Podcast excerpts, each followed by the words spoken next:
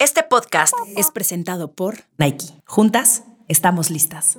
Este, mi forma de movimiento es el baile. Yo creo que no, no he encontrado como mejor ejercicio y me gusta también mucho el cardio.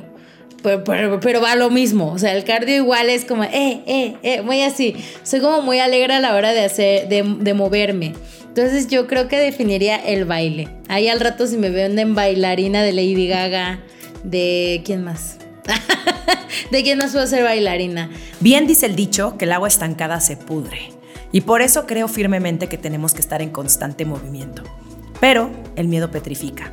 Y justo ahí es donde está nuestro poder de acción. En elegir movernos cuando todo nos dice que nos quedemos parados. Eso no quiere decir que siempre vamos a movernos en la dirección correcta, pero mientras nos sigamos moviendo, sigamos buscando, la cosa no está perdida. ¿Por qué nos cuesta tanto trabajo conciliar nuestra parte vulnerable con nuestro poder? ¿Cómo manejar el trancazo de la adultez? ¿Qué significa ser mujer hoy? Lo dije muy falso, ¿no? Está en ti agarrar las riendas de tu vida y salir de tu zona de confort. Desde atreverte a cumplir tus metas hasta aprender de quienes no son como tú. Yo soy Romina Sacre y te doy la bienvenida a Sensibles y Chingonas, un podcast donde se vale hablar de todo, sin miedo a ser diferentes.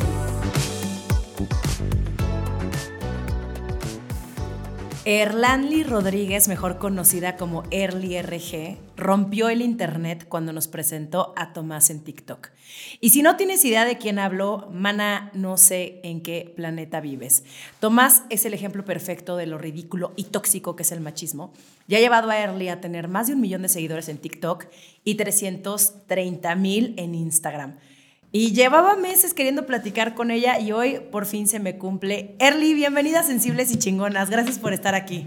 Hola, ¿cómo estás? Muchas gracias por invitarme. No, feliz de la vida de poder platicar contigo. Em, me parece muy importante pensar que cuando el mundo nos invitó a todos a parar, es decir, cuando estábamos en plena pandemia, el mundo a ti te puso el reto contrario, puro movimiento, porque fue justo cuando te empezaste a viralizar en redes. Y viendo para atrás, ¿cómo recuerdas ese momento? Pues caos, yo creo que era caos porque justamente yo empiezo a descargar y abrir las redes sociales debido a que me quedé sin trabajo. Entonces, eh, pues estaba ahí viendo la manera de un ratito divagar, de no, no clavarme tanto en lo que estaba pasando, porque justamente yo me dedicaba a eventos sociales. Eh, llegando, eh, pasando un poquito más para atrás, este, yo me independicé cuando tenía 20 años, eh, me independicé por unas cuestiones en casa, eh, ya no pude seguir con mi carrera, entonces tuve que dejarla, estoy estudiando psicología y de ahí me puse a trabajar. Justamente en el punto que llega la pandemia, ya me había logrado levantar, o sea, ya tenía un trabajo estable, había hecho un emprendimiento que estaba funcionando súper bien, me estaba yendo muy bien, eh, incluso hasta, no sé, hasta yo estaba empezando a considerar el mejor momento de mi vida porque iba a regresar a la universidad, o sea, ya tenía todo mi año planeado y justamente se viene la pandemia y en ese inter fue como que a todos nos dijeron, pues un mes. Y eh, mi novio y yo de un tiempo para acá habíamos tenido la buena costumbre de ahorrar. Entonces teníamos dinero, o sea, sí teníamos dinerito para encerrarnos y dijimos como de bueno, o sea, lo chido es que tenemos dinero, tenemos para comer, mínimo uno o hasta dos meses, ¿no? Nosotros este, empezamos, obviamente también empezamos como a reducir gastos porque ya no se salía, o sea, era encierro total y mi novio y yo sí nos encerramos así de no asomar ni la cabeza. Entonces yo descargo TikTok porque dije, bueno, siempre, siempre me ha gustado, siempre me ha gustado, yo cantaba cuando tenía seis años, mucho tiempo hice castings, como que siempre traje esta parte de crear y entonces, de hecho, mi emprendimiento... Sí, claro, mi emprendimiento era creatividad total, hacía arreglos florales, hacía mesas de dulces, eh, de hecho era mesera, eh, aplicaba uñas acrílicas, yo le hacía todo lo que me dejara dinero, todo el tiempo estaba trabajando, entonces no tenía tiempo de agarrar el celular. Justamente ese mismo año eh, me puedo comprar el celular de mis sueños porque pues mi mamá siempre me compraba un celular a sus posibilidades, ¿no? Y me compró un celular con más memoria, entonces empecé a descargar con mejor aplicaciones. Cámara, sí, claro, sí. Importantísimo. También, y empecé a descargar aplicaciones habidas y por haber, me descargué Instagram, me hice Twitter, me hice este TikTok, me hice todas las redes sociales. Entonces también había intentado un canal de YouTube con mi novio porque cuando recién empezamos a andar cantábamos en los camiones, entonces empezamos a subir covers, eh, le hacíamos a todo, ¿no? A todo lo que se podía.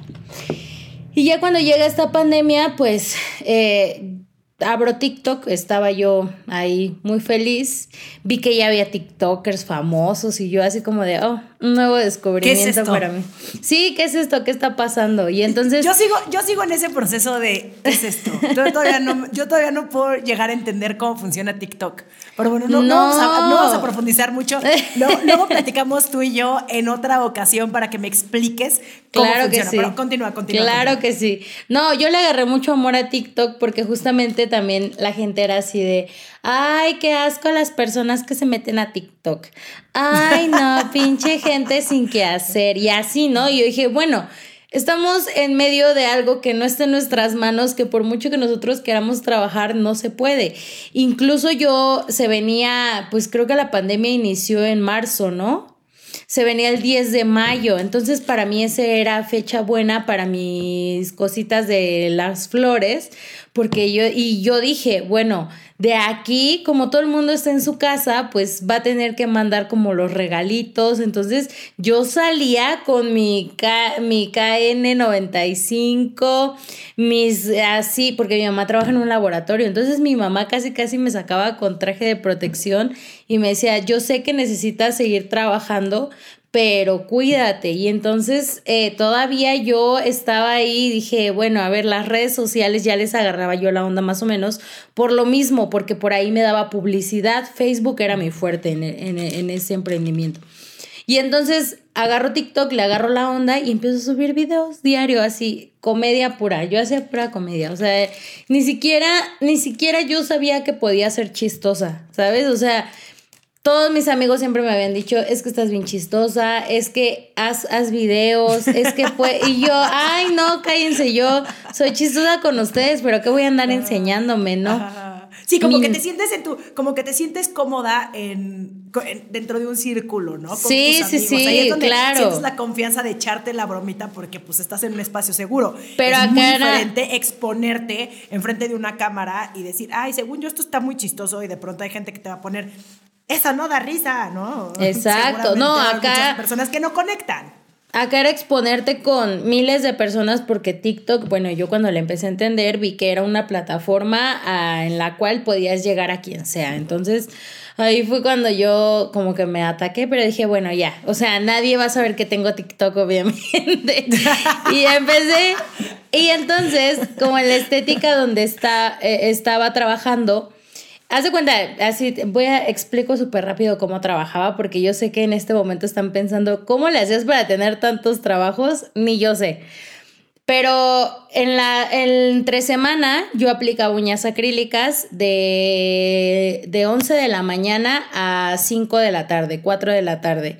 En ese horario de 4 de la tarde en adelante, cuando yo recién me independicé, como nos hacía falta el dinerito para los muebles y eso, nos íbamos de las 5 de la tarde a las 7, 8 de la noche a tocar en los camiones.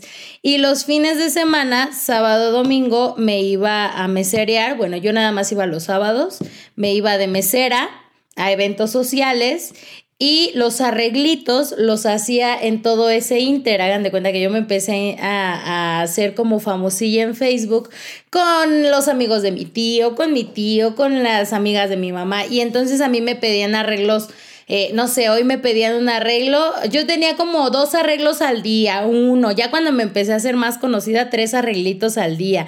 En San Valentín me iba súper bien. La ventaja que tenía en las uñas es que yo podía ir y ahí agendaba a mis clientas de acuerdo a mis cosas. Entonces así trabajaba, para que entiendan, porque luego es medio complicado explicar. Pero entonces no había tiempo de que yo agarrara el celular. Cuando, este, cuando se va toda la pandemia, pues ya nada más tenía como ese tiempo. La verdad, eh, ser mesera eh, era muy cansado, muy. Entonces yo dije, necesito otra cosa que hacer los sábados, porque los sábados era el día más flojo en las uñas. Entonces era así como todo el mundo andaba de fiesta y demás. Me empecé a maquillar y a las clientas de mi tía les gustaba pero era así como, es que yo no soy maquillista profesional. Y era así de, pero... pero mira, pero, exacto, pero necesito la chamba, entonces 100% te maquillo. Claro, obvio. exacto. Entonces era así como de, bueno, a ver, de tres clientas, cuatro clientas en sábado saco lo del evento y ya no tengo que ir a darme la friega que me doy allá. Entonces empecé a darle más al maquillaje y cuando se viene la pandemia, justamente yo ya tenía mis primeras clientas para las fiestas, ya me habían agendado y yo, ay, yo, yo estaba en una fantasía.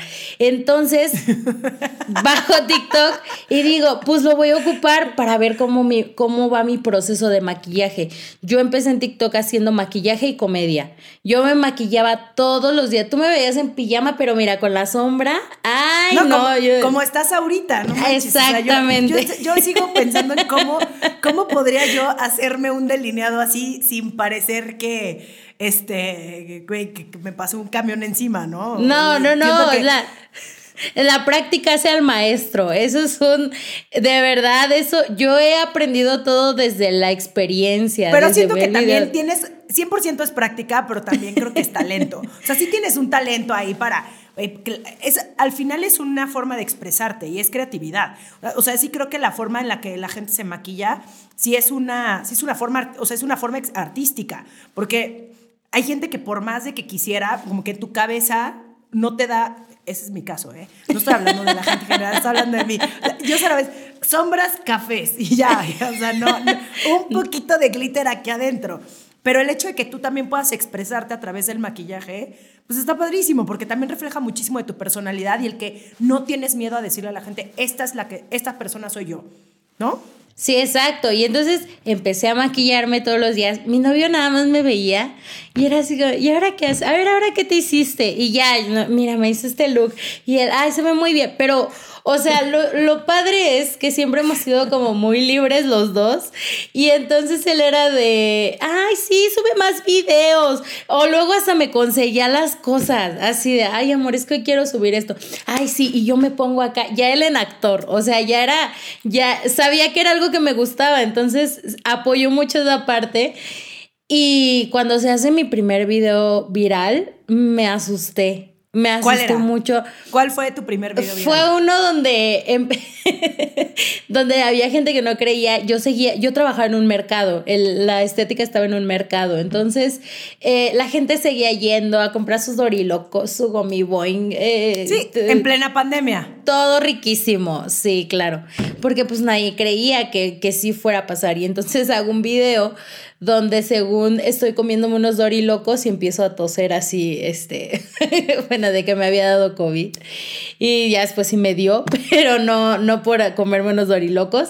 Entonces yo lo hice en Son Comedia, se hace muy viral. O sea, viral para mí eran 10 mil vistas y yo era, ay, ¿por qué tanta gente me vio? Y gané seguidores de ahí. Entonces empecé a crecer, a crecer llegué a 100 seguidores y yo estaba, uy, bien emocionada. No, no, no, no, no, o sea, todo un show.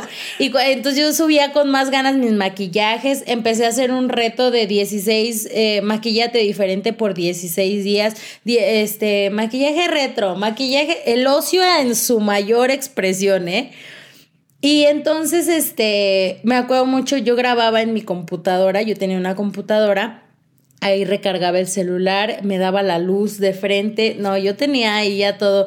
Yo grababa todo el día, te lo juro, todo el día estaba grabando. Entonces, pues así, así empecé y no empecé con la intención de nada, ¿eh? O sea, la verdad, empecé por puro ocio y diversión. Y, y todo fue muy rápido, ¿no? Porque en el momento en el que se vuelve viral tu primer video, pues es como, te empieza, es cuando te empiezas a dar cuenta del poder que tiene el Internet y las redes sociales. ¿Y no sentiste miedo en algún momento? O sea, o miedo de, de, exponerte de más, o miedo de, de la crítica, o de lo que fueran a pensar en, de ti. Es, fíjate que mm, crecí con una familia, pues, o sea, no todos, pero muchos familiares siempre estaban como, tenían algo que decir, así, ¿no? Yo siempre he sido muy extravagante en mi cabello, en mi manera de vestir, entonces siempre tenían algo que decir. Y me acostumbré a la crítica desde muy chiquita, constructiva o, negativa. O a las opiniones. O a, las, opiniones, exacto. Entonces era así como de por qué, bueno, ese siempre ha sido mi, mi, pensamiento, ¿por qué me va a afectar lo que diga alguien que ni siquiera me conoce? O sea, que solo está haciendo un juicio a raíz de lo que está percibiendo y ya. Entonces, como que yo inicié con ese pensamiento las redes cuando ya empecé a hacerme más constante en subir videos. Haz de cuenta que cuando yo duré como seis meses haciendo videos todos los días, le empecé a perder el miedo a la cámara. Entonces, eh, hay mucha gente que yo creo que ahí en esos casos sí es como de, ay, o sea, más porque pegan un video y 16 millones de vistas y se van al estrellato o la gente los agarra para hacerles bullying y es horrible. Mi ventaja fue que yo fui creciendo eh, poco a poco, no fue como tan de la noche a la mañana. O sea, yo cuando me hago muy, muy viral, que ahí fue en el momento donde ya me empezó a dar como, ay, o sea, ya fue después eh, y más por el contenido que hacía. Hace cuenta que yo llego a 50 mil seguidores eh, haciendo los videos de ejercicio de la instructorta. Llego a 50 mil seguidores, pero yo ya tenía una comunidad ya había gente que yo ubicaba, que se conectaba a los en vivos y yo era muy feliz, o sea, yo con esos seguidores era como, ay, qué bonito. Yo no ganaba nada de redes, este, empecé a sacar cursos de uñas, o sea, ya me, ya me empezaba a campechanear el trabajo con las redes. Y entonces cuando llega Tomás, que es después de esos 50 mil seguidores, es donde todo se descontrola. Y como con Tomás hacía temas muy controversiales, hago temas muy controversiales como lo es el machismo, la misoginia, la homofobia, la transfobia, todo lo que está mal, porque siempre, siempre lo he dicho, Tomás, es como más un reflejo de la sociedad. Eh, que, que pues tiene ese grado de ignorancia en esos temas, porque finalmente todos somos ignorantes, todos ignoramos cosas, eh, todos estamos en proceso de evolución, pero pues hay gente que sí es como no quiere dejar esos moldes, no quiere y entonces Tomás viene desde ahí, desde sus arraigos, desde que él es así porque así le tocó y ni modo, ¿no? Entonces, cuando hago a Tomás, sí empezaron a llegar, mm, no me, no me ofendía que me dijeran, ay, estás gorda, ay, esto, ay, qué, qué fea, o esto sino que me, daba más miedo cuando me decían así de, y te vamos a encontrar y te vamos a madrear, así, o sea, había ya eh, gente como muy agresiva que no entendía el objetivo de Tomás, que finalmente nunca era como atacar a, la, a los hombres, ¿no? Porque así lo veían, sino era más como atacar a las actitudes que pues hacen que se rompa el bienestar en una, en una comunidad, que se rompa el, bienestar eh, eh, con las personas. Entonces, me, me, me, espantaba más eso, las amenazas, incluso el año pasado todavía en la marcha de, en la marcha LGBT, me mandaron así un mensaje con una arma, así de, ay, y si mañana vas a la marcha, aguas. Obviamente ya estoy me metí al perfil, pero si te espantas, un perfil fake. Pero, o sea, como que ese tipo de exposición te empieza a dar miedo, porque no toda la gente agarra las cosas como son. E incluso también... Sí, que es como, eh, es, es, es burlarnos de estas personas que, como tú bien lo dices, no tiene la, el mínimo interés de preguntar, de, de, superarse, de cuestionarse. Es simplemente van y repiten lo que escucharon en algún punto y ni siquiera se preocupan más allá de lo que ellos creen o de lo que ellos piensan. Pero, y, yo, creo, eh, yo creo que tú lo haces muy bien porque al final es burlarnos de esas personas, ¿no? encontrarle la comedia pero que te da risa, pero al mismo tiempo te pone muy incómoda y que al mismo tiempo te enoja, porque también eso es lo que ocasiona, es, nos da risa, pero todo lo que dice es verdad y todo lo que dice es real y todos conocemos a un Tomás y todos hemos tenido que lidiar con ese tipo de comentarios, pero mm, qué fuerte que tuviste que, y que y que sigue, ¿no? Que, que, que como que, les pega tanto a estas personas que, que lo ven como hasta como una amenaza, ¿no? El, el, el, el que exista un personaje como Tomás. Sí, yo siempre, siempre como que lo he aclarado. No es, yo no me burlo de las personas, me burlo de la actitud. Es como, ¿cómo se, cómo se dice? Sí, del pensamiento, del, del que no hay un cuestionamiento. sí. Y sobre todo, eh, fíjate que yo pensaba como es que yo no tengo la necesidad, yo no tengo la necesidad de que me estén amenazando de muerte o de que me estén mandando mensajes super hirientes porque pues no, yo soy bien buen pedo, ¿no? Yo decía, y este, y sí me empezaba como a afectar en ese sentido, pero después empezaron a llegar las cosas chidas y de decir, bueno, al final de cuentas yo no me estoy metiendo con nadie, yo solo estoy señalando una actitud que ahí está y que se puede cambiar para vivir mejor, porque incluso hasta las personas que son como Tomás no viven al 100% felices, porque su misma eh, falta de empatía hacia los demás los lleva a estar en todo el tiempo en conflicto, todo el tiempo y, ¿sabes? Entonces, ya después de que empecé a hacer a Tomás, me empezaron a invitar a programas de televisión, me, me empezó a salir trabajo de las redes sociales y entonces eh, también era algo que siempre había querido. O sea, de niña yo hacía mil castings para cantar, para salir en la tele. Me encantaba.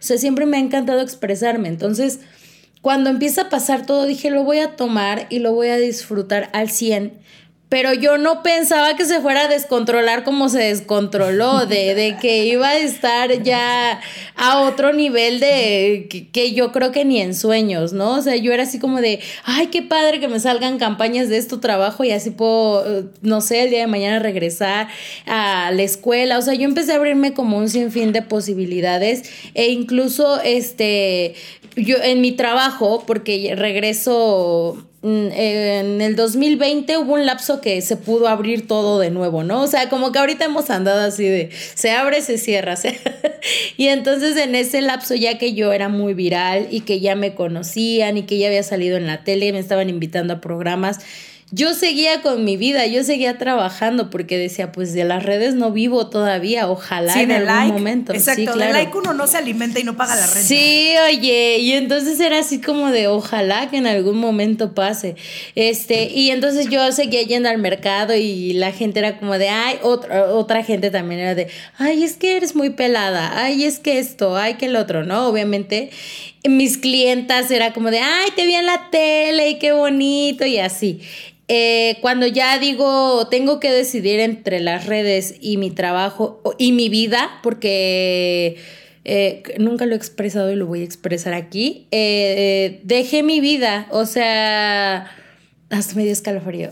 mi vida, mi vida era el mercado, mi vida era la gente que estaba ahí, mi vida era este, en la casa donde vivía, o sea, todo como que lo como que la misma gente que se volvió mi equipo, que, es, que son los que han estado desde el inicio conmigo, eh, me empezaron, eh, yo soy muy poco de creerme las cosas. Eh, tan es así que ustedes me pueden ver muy empoderada en redes y pueden ver que, que soy la persona que soy, pero sí tengo... Sí, muy segura de ti misma. Sí, tengo, y tengo eso es lo que proyectas, Eso es lo que yo veo. Eso es lo que yo veo de ti. Eso es lo que me encanta. O sea, tu personalidad, tu autenticidad y que eres muy segura de ti misma.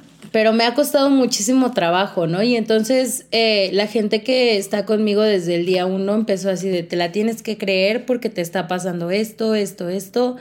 Tienes, incluso me, cuando ya era como más conocida y tengo que empezaron estas amenazas, a mí me encantaba viajar en transporte, me encantaba ir al, centro y entonces mi, misma, mi mismo equipo era de, es que ya no te puedes exponer tanto porque hay gente muy mala y entonces tienes que empezar, ya no puedes andar todo el tiempo sola, todo el tiempo yo andaba sola, todo el tiempo. O sea, yo me iba, venía y, y, dejé mi vida. O sea, cuando me dicen, te vas a dedicar al 100 a las redes o tienes que decidir porque no puedes quedar con, mal con dos, dos partes, ¿no? Sobre todo porque yo tampoco podía dejarle el trabajo a mi tía tirado. Entonces tuve que dar las gracias y empezar a forjar las redes, empezar a, a verlo ya como mi trabajo.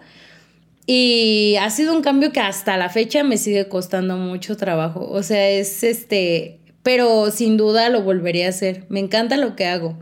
O sea, solo en ese momento sí sentí mucho miedo, eh, ya para llegar a, la, a, la, respuesta de la pregunta, ha sido en el momento que más miedo he sentido de dedicarme a esto. Cuando tuve que decidir el, si seguía trabajando como trabajaba siempre o si quería tomar las redes como un trabajo, como algo artístico, como algo a lo que me iba a dedicar profesionalmente.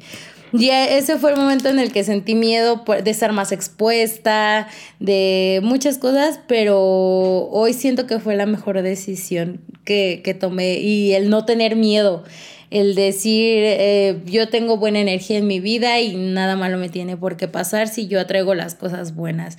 E incluso creo que el hate, eh, pues también a veces es gente que pues está... Necesita un abrazo. Claro, no, o están viviendo algo difícil, ¿no? Imagínate que te hizo enojar el del tráfico y te encuentras a una pendeja con cabello rosa y pues me voy a desquitar con ella.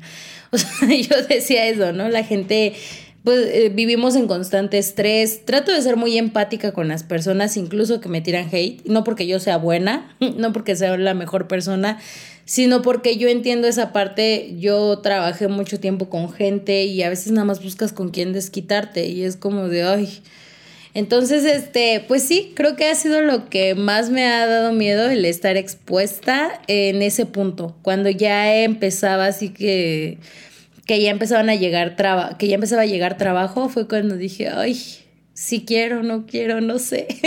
Sí, el tomar la decisión, el tomar la decisión e ir para adelante, ¿no? Que es como un poco el el tema de, este movimiento, de decir, se me están presentando las oportunidades, se me está abriendo todo este panorama que yo jamás en mi vida creí que iba a suceder, que ni siquiera a lo mejor lo habías contemplado, y dar ese paso y decir, ok, lo voy a hacer, y lo voy a hacer consciente, y lo voy a hacer con un propósito, y lo voy a hacer también no perdiendo mi esencia, y lo voy a hacer de la manera más auténtica, y lo voy a hacer de la manera más amorosa. es un paquete gigante que uno, en el momento en el que te dedicas a a las redes sociales, eh, pues sí viene con, con, muchísima responsabilidad porque la gente también te está viendo, la gente te está escuchando, la gente está poniéndote atención. Y justamente vi un video tuyo reciente en TikTok donde dijiste una frase que me pareció poderosísima, así que la voy a citar textual, que puedes tener todo el éxito del mundo, pero si algo está mal dentro de ti, está muy cabrón moverte. O sea, ¿me puedes compartir ¿Qué te llevó a esa reflexión? Pues eh, siempre, mm, yo, yo vengo de un lugar, siempre lo digo así porque así es y es como yo lo percibí toda la vida. Yo vengo de un lugar donde las oportunidades no existen y no tanto porque no haya, sino porque a veces la gente es muy limitante, la gente de, de, del lugar de donde yo vengo. Yo, yo crecí y nací en un barrio, ¿no? Donde donde te, hay, hay mucho embarazo adolescente, hay mucha, mucha falta de empatía, hay pues creces todo el tiempo cuidándote, no sé, yo, yo vengo de un lugar así. Y entonces eh, mi mami siempre fue una persona, es la mujer a la que más admiro, como no tienes una idea. Porque mi mamá, a pesar de vivir en ese entorno, siempre buscó la manera de superarse. Mi mamá es una mujer que desde que yo tengo uso de razón siempre la vas a ver con un libro. Es una mujer súper chambeadora. Es, es mi todo, mi madre. Es una mujer que la vida le ha puesto pruebas bien cañonas y las ha superado. Entonces, yo vengo de ese lugar y mi sueño siempre fue como lograr, más que lograr salir de ahí, eh, o sea, sí era parte de, eh, pero era como también el, superarme y decir por qué a la gente de barrio se le cataloga así, ¿no? Y entonces volteé. ¿Cómo, se le cataloga? Ajá, que somos gente sin educación, que somos... Cuando el barrio es lo más precioso que puede existir, ¿no? Te digo todo esto porque yo lo pensaba así como de, ay, no es que aquí no se puede, pero cuando empiezo eh, en la escuela, yo siempre fui de las mejores estudiantes y que mis mejores amigas eh, también son de, de, la zona y muchas ahorita ya son licenciadas, eh, em, no sé, licenciadas en enfermería, abogadas, o sea tú empiezas a ver que no es el lugar, es la gente, ¿no? Y entonces más bien era como mi entorno había mucha gente muy limitante y mi mamá nunca dejó que esa gente me limitara. O sea, mi mamá siempre fue como de, no, tú puedes hacer todo lo que tú quieras y tú vas para algo muy grande. Mi mamá, mi mamá era esa persona que me metía a clases de esto, a clases del otro, a pesar de no tener las posibilidades al 100, ¿no? O sea, mi mamá siempre era como, y tu educación y los mejores cuadernos. Obviamente llega un punto donde ya este, mi mamá pues no tenía como el mejor trabajo eh, que fue ya en la prepa universidad y entonces se separa de mi papá, fue como algo súper complicado. Yo creo que había sido como la época más triste, fue donde yo conocí la depresión, por así decirlo, fue donde yo conocí el estar en el suelo, era, era muy, muy triste. Este, ¿Cuántos años tenías? Todo, tenía 15, 16. Y entonces me aventé toda mi preparatoria con una depresión horrible. Incluso perdí un año porque no me levantaba las clases de que. Eh, de que no podías. Así, no, no, era como. Ese, es, ese es lo más em, eh, fuerte de la depresión, ¿no? Que la gente ve a la gente que está deprimida y les dice cosas como, échale ganas, sí se puede. Y cuando no es que no quieras, nadie quiere estar triste sin querer salir de su casa, es que no pueden. Y, cuando no tienes las herramientas o una terapia o con quién hablarlo incluso, ¿no? Porque existe también a lo mejor mucha culpa de cómo voy a decirle a mi mamá que estoy triste cuando ella también está pasando por esto o cómo le voy a decir a mi papá que me siento de esta forma cuando él también le está cargando el carajo, ¿no? O a mis amigas que ya tienen sus pedos, o sea, es Sí, era horrible. Solitario.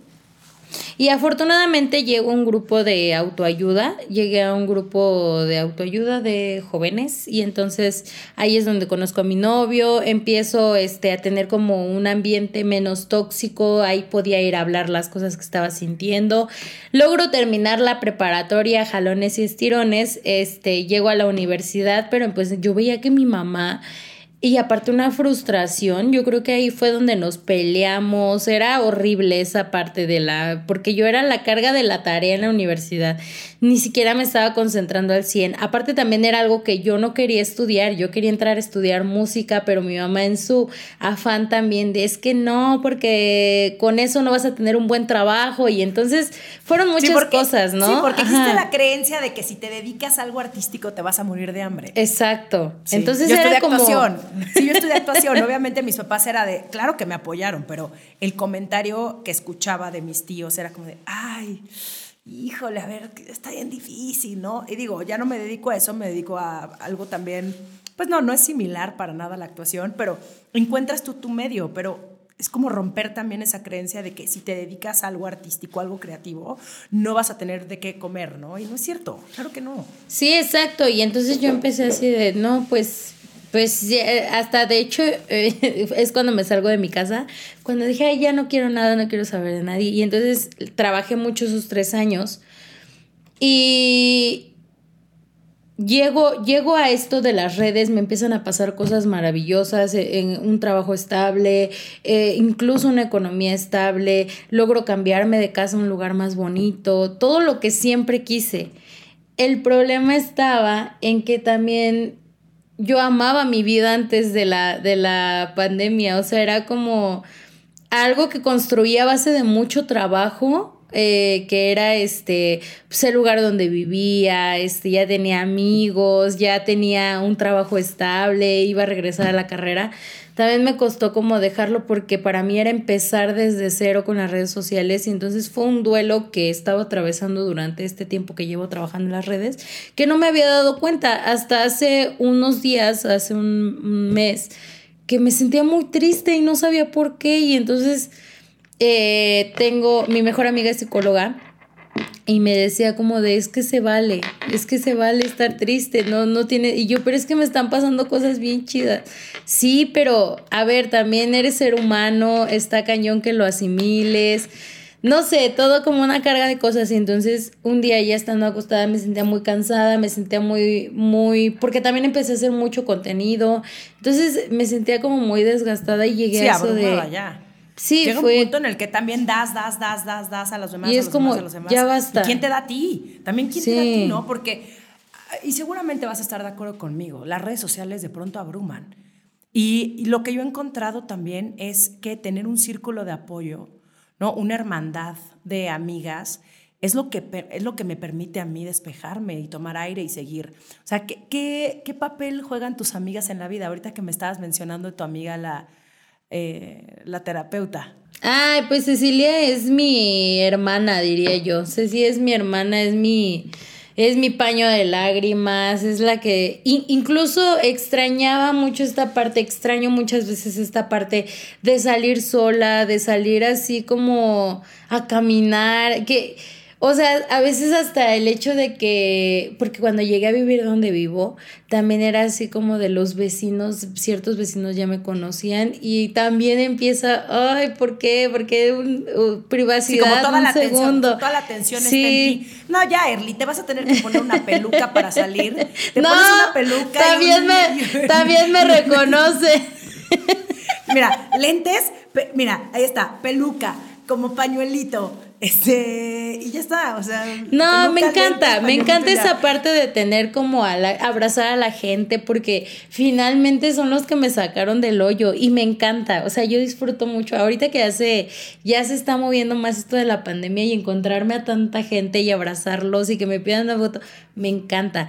Pero el, el poder salir sola porque no tener como esto de existe gente mala. ¿No? Es, eso a lo que yo, a lo que yo voy, y entonces luego mi novio era así de, pues te voy a llevar, te dejo y ya este, y ya te quedas ahí solita y estoy al pendiente. Y era así como de, ok. ¿Y con tus amigas, y con tus amigas sales mucho? Fíjate que tengo pocos amigos, pocos amigos y pocas amigas. De hecho, mi amiga es Ceci, pero yo creo que también tiene mucho que ver con mi personalidad.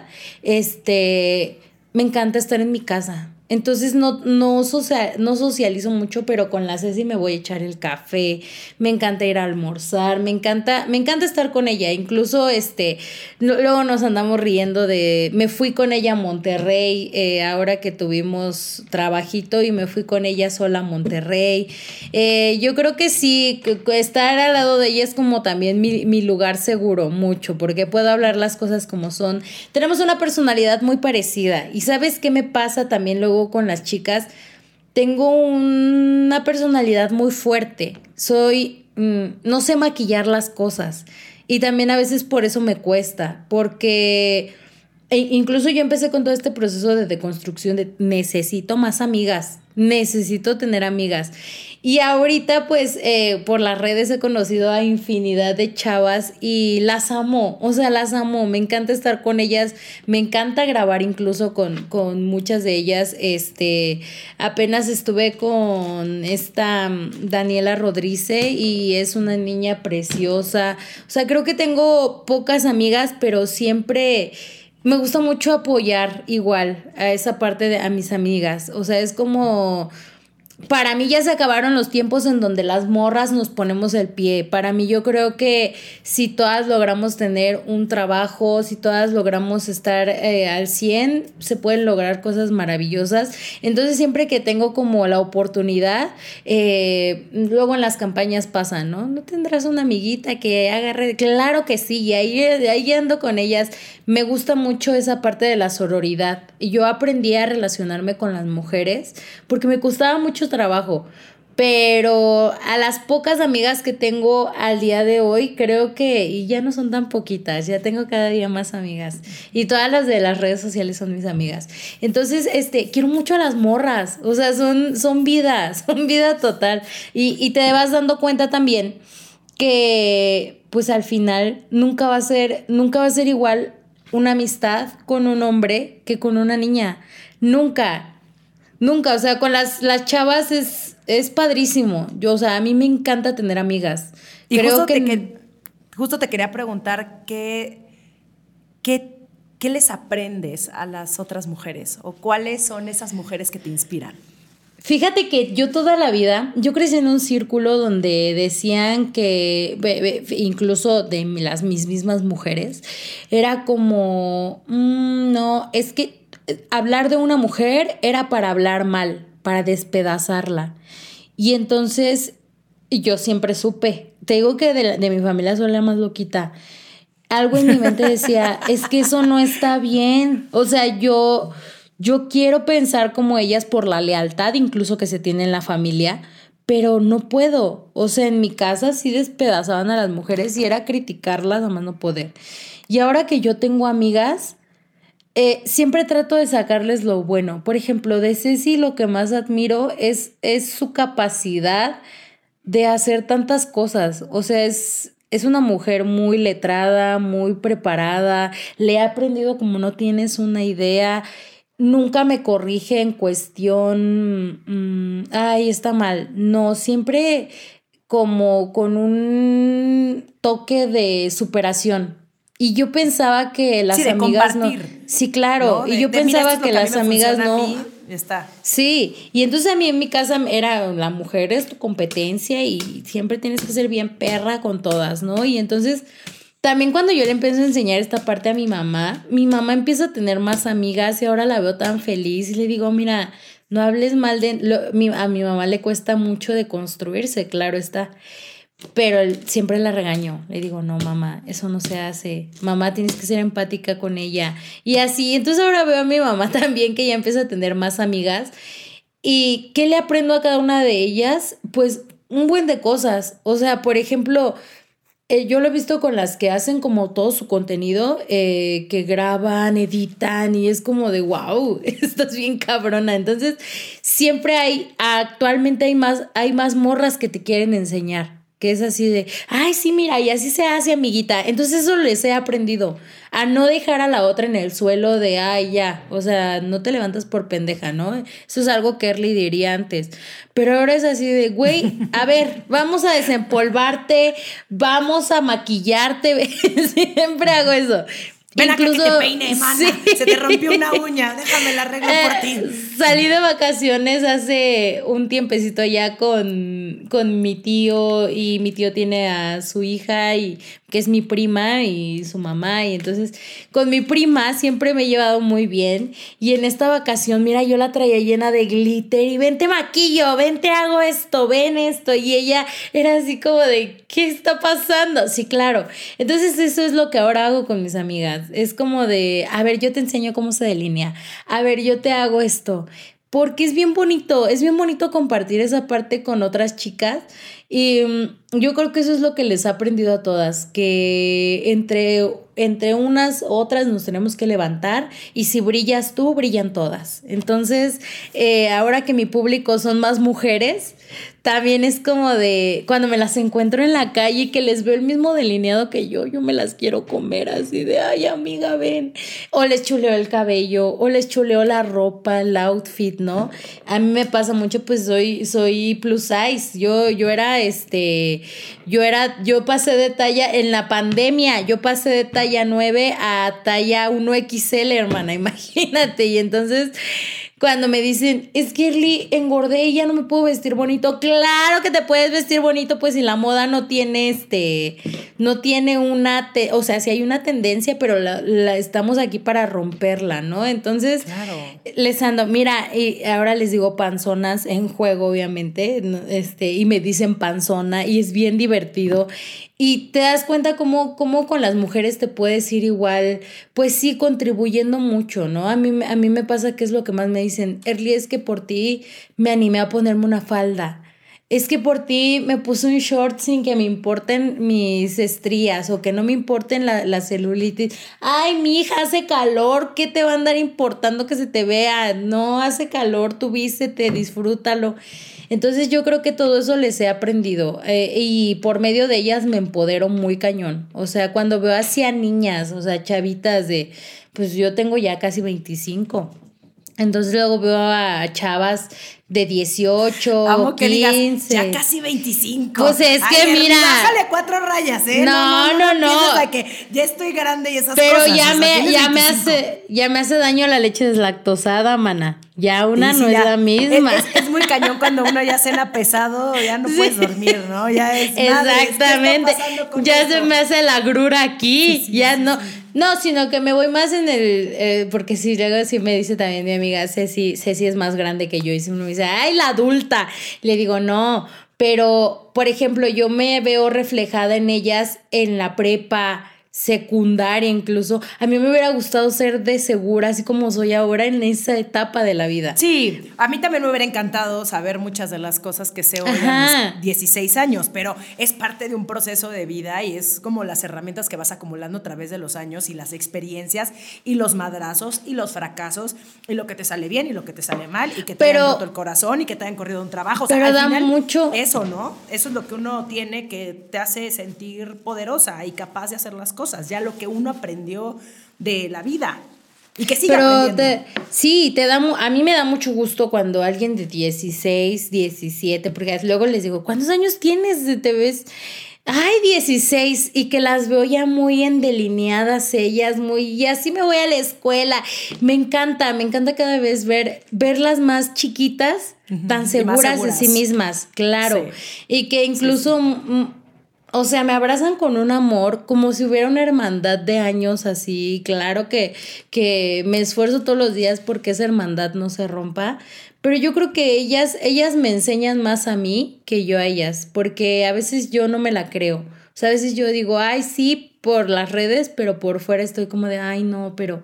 Y entonces cuando me las encuentro en la calle y de, mira, me hice tu delineado, mira, me puse el cabello morado, mira esto, es como de, qué padre que puedas influir de una manera positiva en la vida de, de las demás, ¿no? Incluso este, también pasa mucho que no, no me gusta a veces tampoco enseñar mucho lo que me compro por esa parte, porque digo, ay, es que no sé quién me esté viendo y, y qué tal si esta persona no se lo puede comprar. Ay, luego yo, mira, yo batallo porque quiero. Entonces, este, siento que, siento que les he aprendido, les he aprendido más a ellas que, que a mí porque pues a veces con cosas tan sencillas puedes dar mucho. Entonces, también eso me empoderó mucho a regresar a mi carrera. Ahorita ya regresé a estudiar y la vida de estudiante me encanta. Este, y se los comparto y ver a tantas chavas que me han escrito, eh, por ti ya, ya pagué mi título, me hiciste que me desempolvara y esta semana voy a irme a inscribir a clases de quién sabe qué.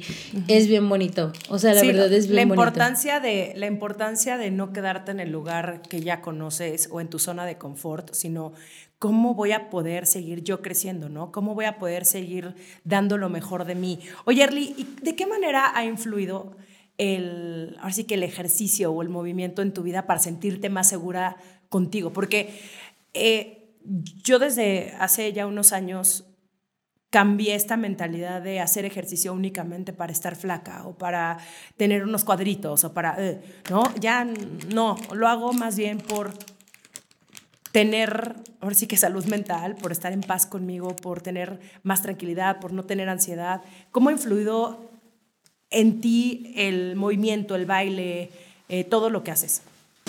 Fíjate que yo de, de, más chavita, es por eso que te decía lo de ahorita de este, que yo las veo y me da mucho gusto verlas tan seguras de sí, porque yo cuando tenía como 15, 16 fue mi época que me contaba todo lo que me comía, yo no disfruto, y siento que por eso subí mucho de peso yo no disfrutaba la comida, me daba un pavor subir de peso, pero justamente por todo lo que viví en casa, ¿no?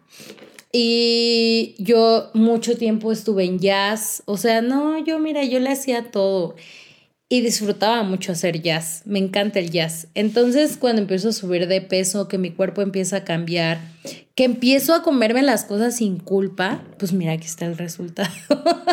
y este, pero ahora digo, bueno, eh, ¿qué, puedo hacer para, para hacer algo diferente y también dejar algo positivo? Hace una semana este, tuve mi primer consulta con la nutrióloga, también una de mis más grandes amigas, Dani. Dani, este, ay, la admiro mucho. Es una mujer muy chambeadora, muy, muy profesional yo iba así toda penada, ¿no? Porque cuando vas al nutriólogo dices así como de, ay, me, me van a regañar. sí, de que he estado comiendo súper mal y, ay, no, y a mí tanto que me gustan estas cosas y, y no, o sea, creo que fue súper empática, me dijo así de, a ver, no te voy a tratar como amiga, te voy a tratar como mi paciente. Y yo dije, ching, ya desde ahí empezamos.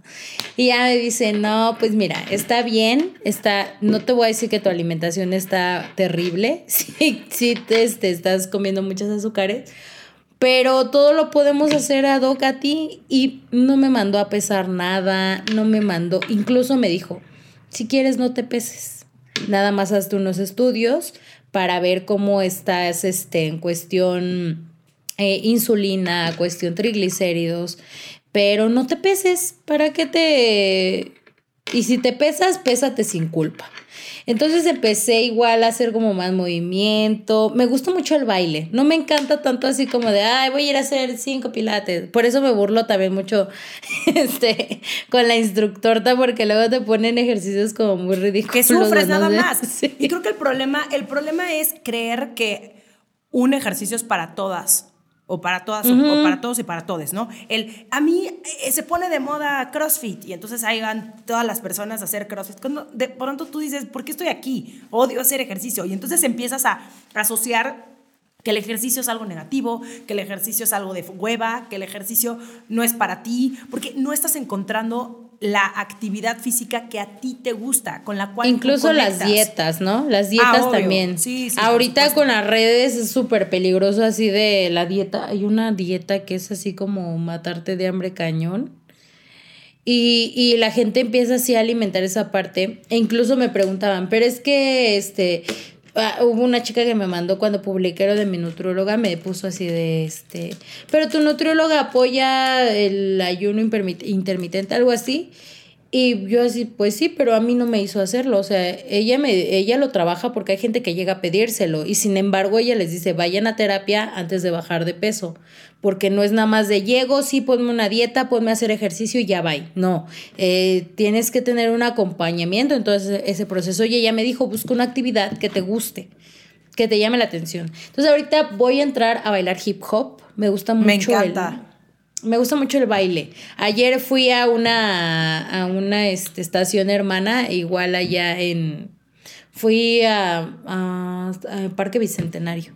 Y nos pusieron sí, las estaciones las estaciones hermanas están increíble. Yo la semana pasada fui a andar en ciclo. Ajá. dejé mi alma ahí en el escenario, pero eh, estuvo divertidísimo. Y creo que esta iniciativa de Nike de juntarnos en espacios seguros para hacer una actividad física, ¿no? Y a tu ritmo, o sea, tampoco tiene que ser el, wow, eh, habrá personas que sean súper pro y habrá otras que no, y de eso no se trata, o sea, el chiste no es enfocarnos en el resultado o en ser las mejores, sino en lo que le estoy dando a mi cuerpo para yo sentirme mejor, para estar mejor conmigo, para ser feliz, para después de salir de esa clase o de esa, o de haber ido a caminar, a pasear a tu perro, o de sea lo que hagas eh, de actividad física y de moverte, tú te puedas sentir mejor contigo misma y, y, sientas también como que puedes dar un poquito más, ¿no? La próxima vez y decir, ahora voy a probar esto y como curiosear con la vida, porque eso es algo que también yo hago, que de pronto digo, mm, a ver, vamos a probar esta clase. Y ir abierta. Y si no te gusta, no pasa absolutamente nada. Tampoco es como a lo mejor la vas a pasar esos 45 minutos, ¿no? Y vas a decir, puta, sí me puse una madriza cabrona, pero vas a salir de ahí diciendo, bueno, mm, ya probé algo distinto y no me tengo que quedar en lo que ya conozco siempre. Y como retarte, ¿no? Retarte todos los días. Sí, no, a, mí si me dices, ¿qué te ¿cómo te gusta moverte bailando? A mí me encanta bailar, me encanta todo lo que tenga que ver con estirarse.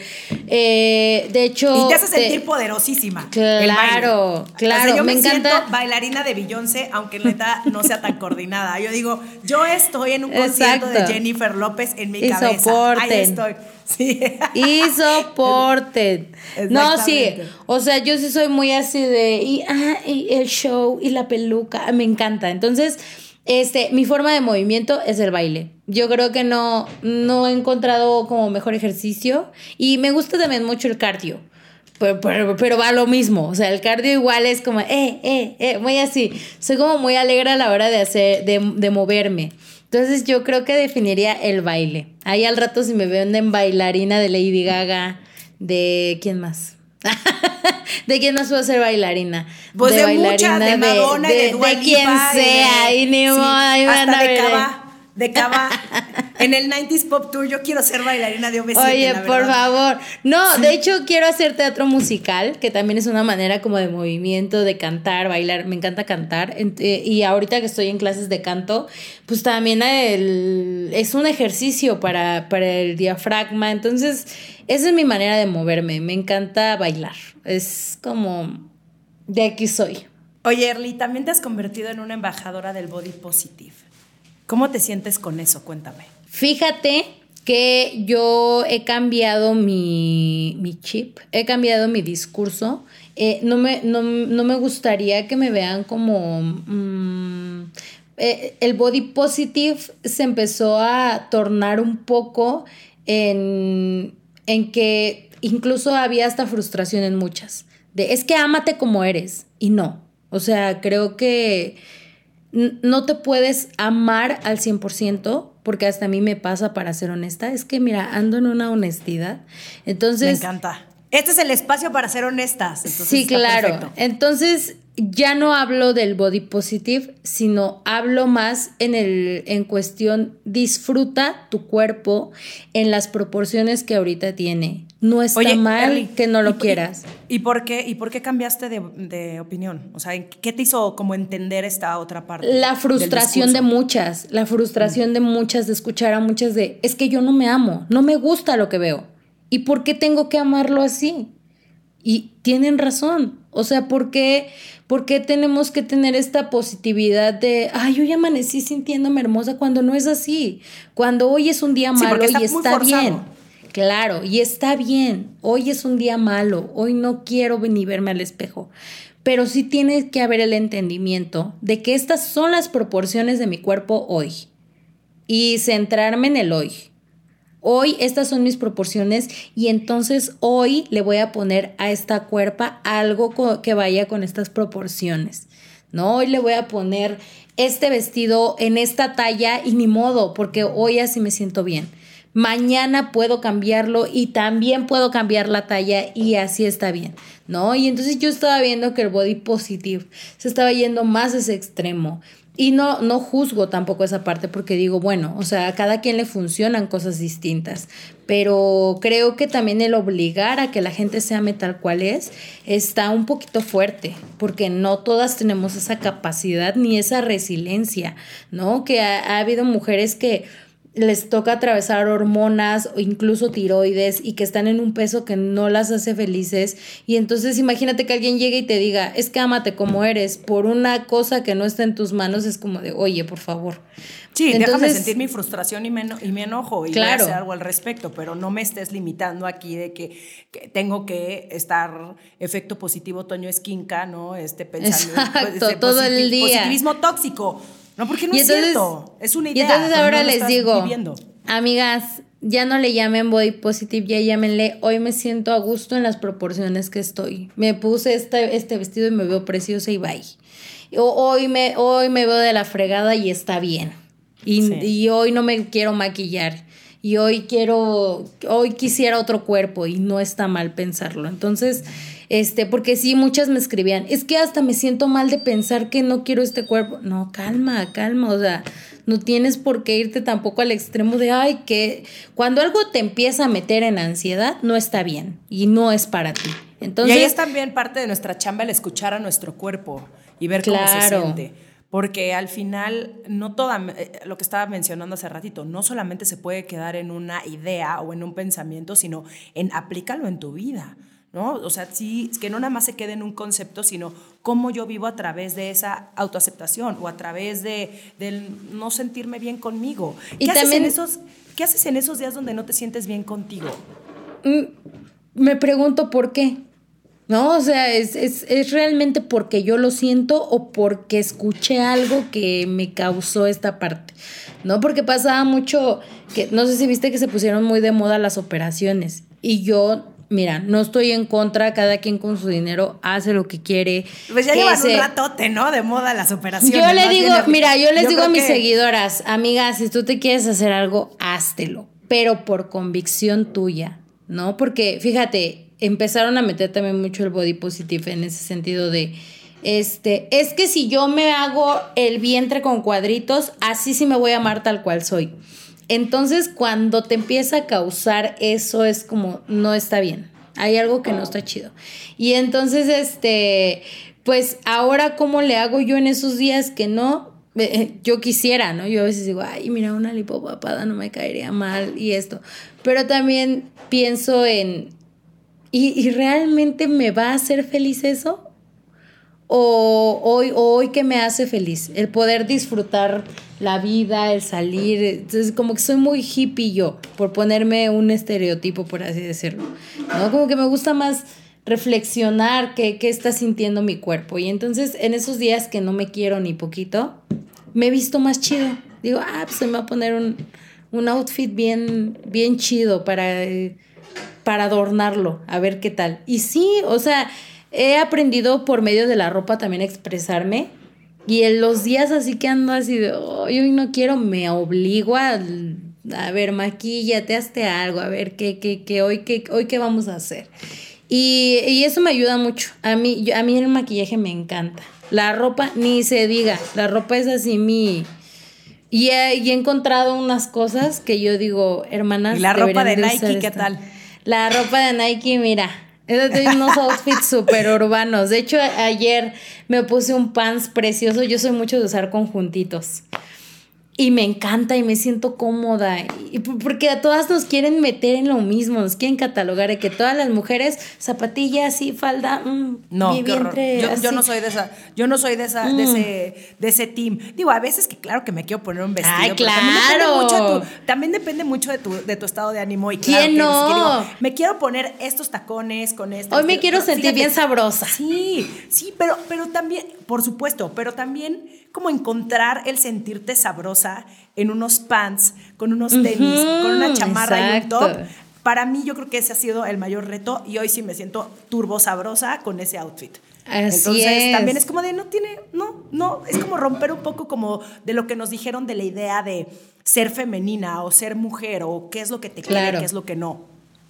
¿No? Sí, no, yo pants todo el tiempo. Todos mis outfits son muy urbanos. Entonces, todas son así de, Erly, es que qué bien te ves, claro, porque eso es, a mí la ropa, las bolsas, hermana, ay, me encanta. O sea, yo soy muy accesorio y ponte esto y ponte el otro. Entonces ahora los pants los transformo. Me encanta, la ropa deportiva, me fascina. Y entonces también eh, eh, a muchas les causa, es que nos dicen que las gorditas nos vemos mal con ropa de... Ay, ¿quién dijo eso? No, porque pasa también mucho la crítica de, ay, es que no hago ejercicio porque dicen que me veo mal con pants. O sea, puras ideas, puras ideas. Y entonces uno tiene que empezar a disfrutar también. Claro, no yéndonos a lo tóxico, pero sí diciendo, hoy quiero ser esta persona, hoy voy a ser esta persona. Y así, así con mis días malos, le echo más ganas al outfit. Hasta digo, hoy me voy a poner vestido, y así vámonos. Me encanta. Dicen que porque... Ah, ajá. No, no, ya termina y ahorita ya voy a ir. Ah, no, es que iba, iba a cerrar con eso. Dicen que porque me gusta tanto el rosa. Y yo, yo muchas veces no, de niña, casi no me ponían cosas rosas, porque mi papá sí tenía mucho ese, eh, mi papá sí tenía ese pensamiento de, ay, no, ojalá hubiera sido un niño y así. Y entonces yo no disfruté el rosa, y no porque las niñas las tengan que vestir de rosa, pero no me dejaban vestir de rosa y a mí era un color que me gustaba. Y entonces ahora de grande todo tengo rosa. Soy la más rosa y ni modo. Y es mi color favorito. Es así mi top el rosa y me encanta y no porque tenga como un no me dejaban no me dejaban usar rosa mucho tiempo no usé rosa y ahora es así como mi modo de protesta. Pues ya, una, exacto, una ya es adulto, ya puede decidir sobre nuestro, nuestro cuerpo, y nuestro pelo y nuestros looks, etcétera. Oye, ya para cerrar, ¿Qué te ha dejado ser embajadora de Nike? Uy, muchas cosas bien bonitas. Eh, número uno, romper con el estereotipo de los cuerpos perfectos. Eh, creo que todas somos como perfectas en las proporciones que tenemos.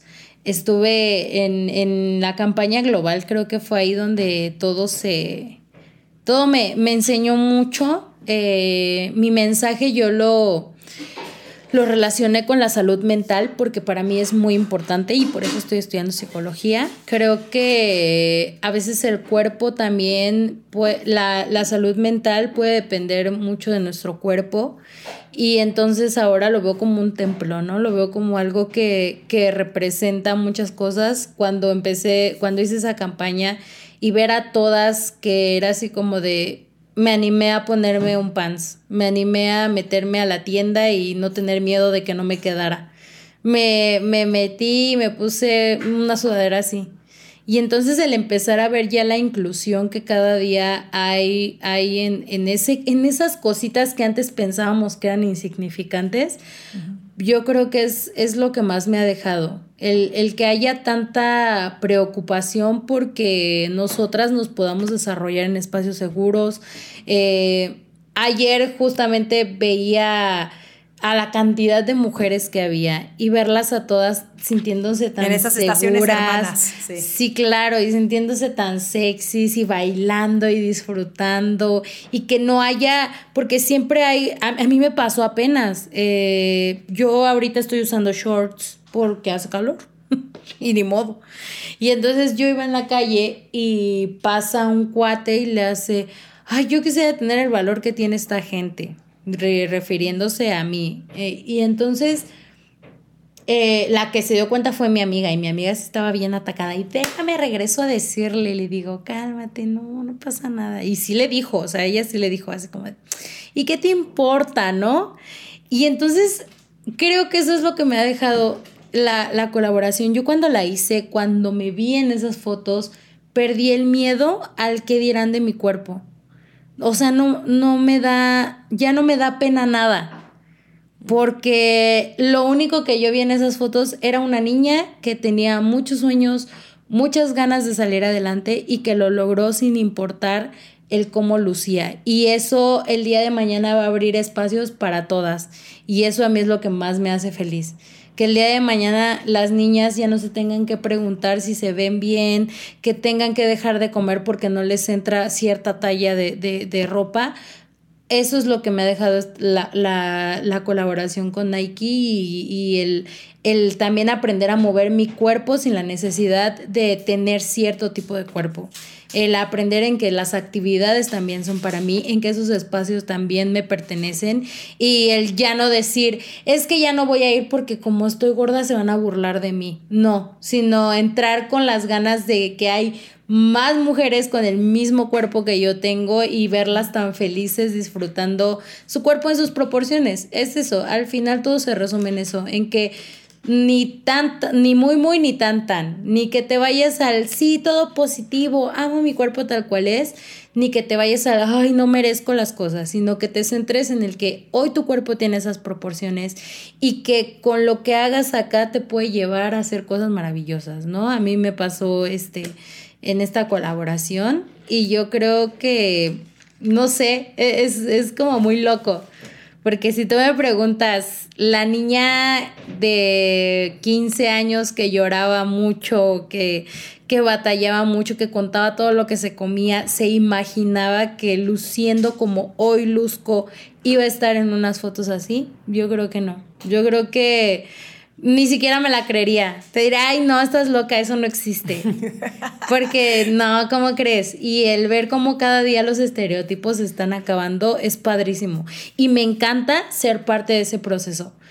Por eso hoy digo, mi cuerpo como esté en movimiento, ¿no? Por eso también le estoy echando este, las ganitas al nutriólogo para motivarlas a que, pues no forzosamente tienes que estar en un, en un tipo de cuerpo para estar sana. ¿No? Y entonces todo eso me ha dejado esta, todo esto me ha dejado esa colaboración, el que por ser quien eres puedes llegar a, muchas cosas. Y bueno, yo adoro, yo adoro a la marca, creo que también este me encantan los tenis que hacen. Soy muy fan así, total.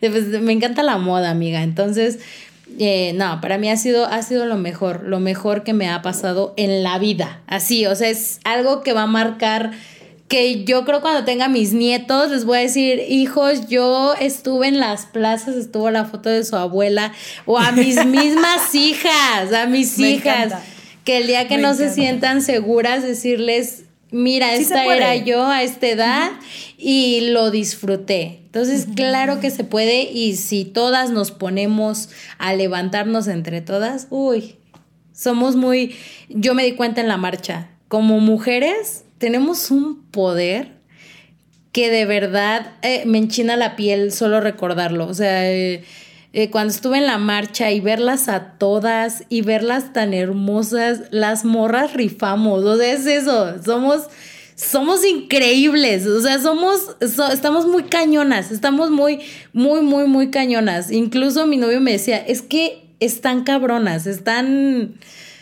es que es otro nivel, o sea, están, están muy, muy cañón, que por eso le tienen tanto miedo a las mujeres, porque entre todas estamos muy cañonas y... Y, ahora pues sí que como dice, como dice Nike, juntas estamos listas, ¿y sí? Así O sea, no pudo haber encontrado mejor frase porque digo, 100% estamos listas.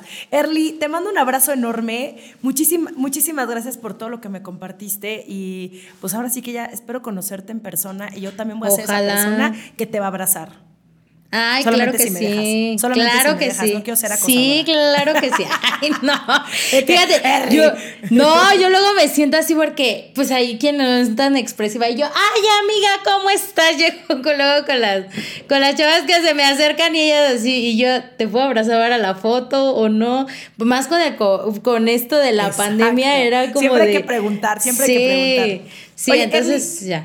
¿dónde te, ¿Dónde te pueden encontrar las personas en redes sociales? Pues ahí me pueden ver por todas las redes sociales habidas y por haber. Ya lo mencioné al inicio de la entrevista. Yo me hice redes hasta donde no existían. Me pueden encontrar como EarlyRG en TikTok. Eh, eh, TikTok es ahí mi máximo. Ahí es donde más subo cosas. En Instagram también. Twitter, eh, YouTube. Facebook, ahí ando, ando en todas las redes sociales y pues va a encontrar mucha cosa divertida, mucha, mucha moda, mucha extravaganza, diría y yo. Y mucho make-up muy cabrón. mucho make-up, mucha, mucho glitter, así en unicornio total. Sí, van a encontrar mucha fantasía. Me encanta este, me encantan las pelucas. Me, yo soy este, una drag, una drag sin ser drag. Entonces, si gusta irme a seguir, pues ahí se va a divertir mucho y también la va a pasar muy bien con todo lo, lo, que hacemos luego ahí, las grandes dinámicas y todo. Muchas gracias, Erly. Gracias. Esto fue Sensibles y Chingonas. Síguenos en Instagram y Facebook como Sensibles y Chingonas. Y no olvides suscribirte a nuestro newsletter en sensiblesychingonas.com, diagonal newsletter. Este podcast fue presentado por Nike. Juntas, estamos listas.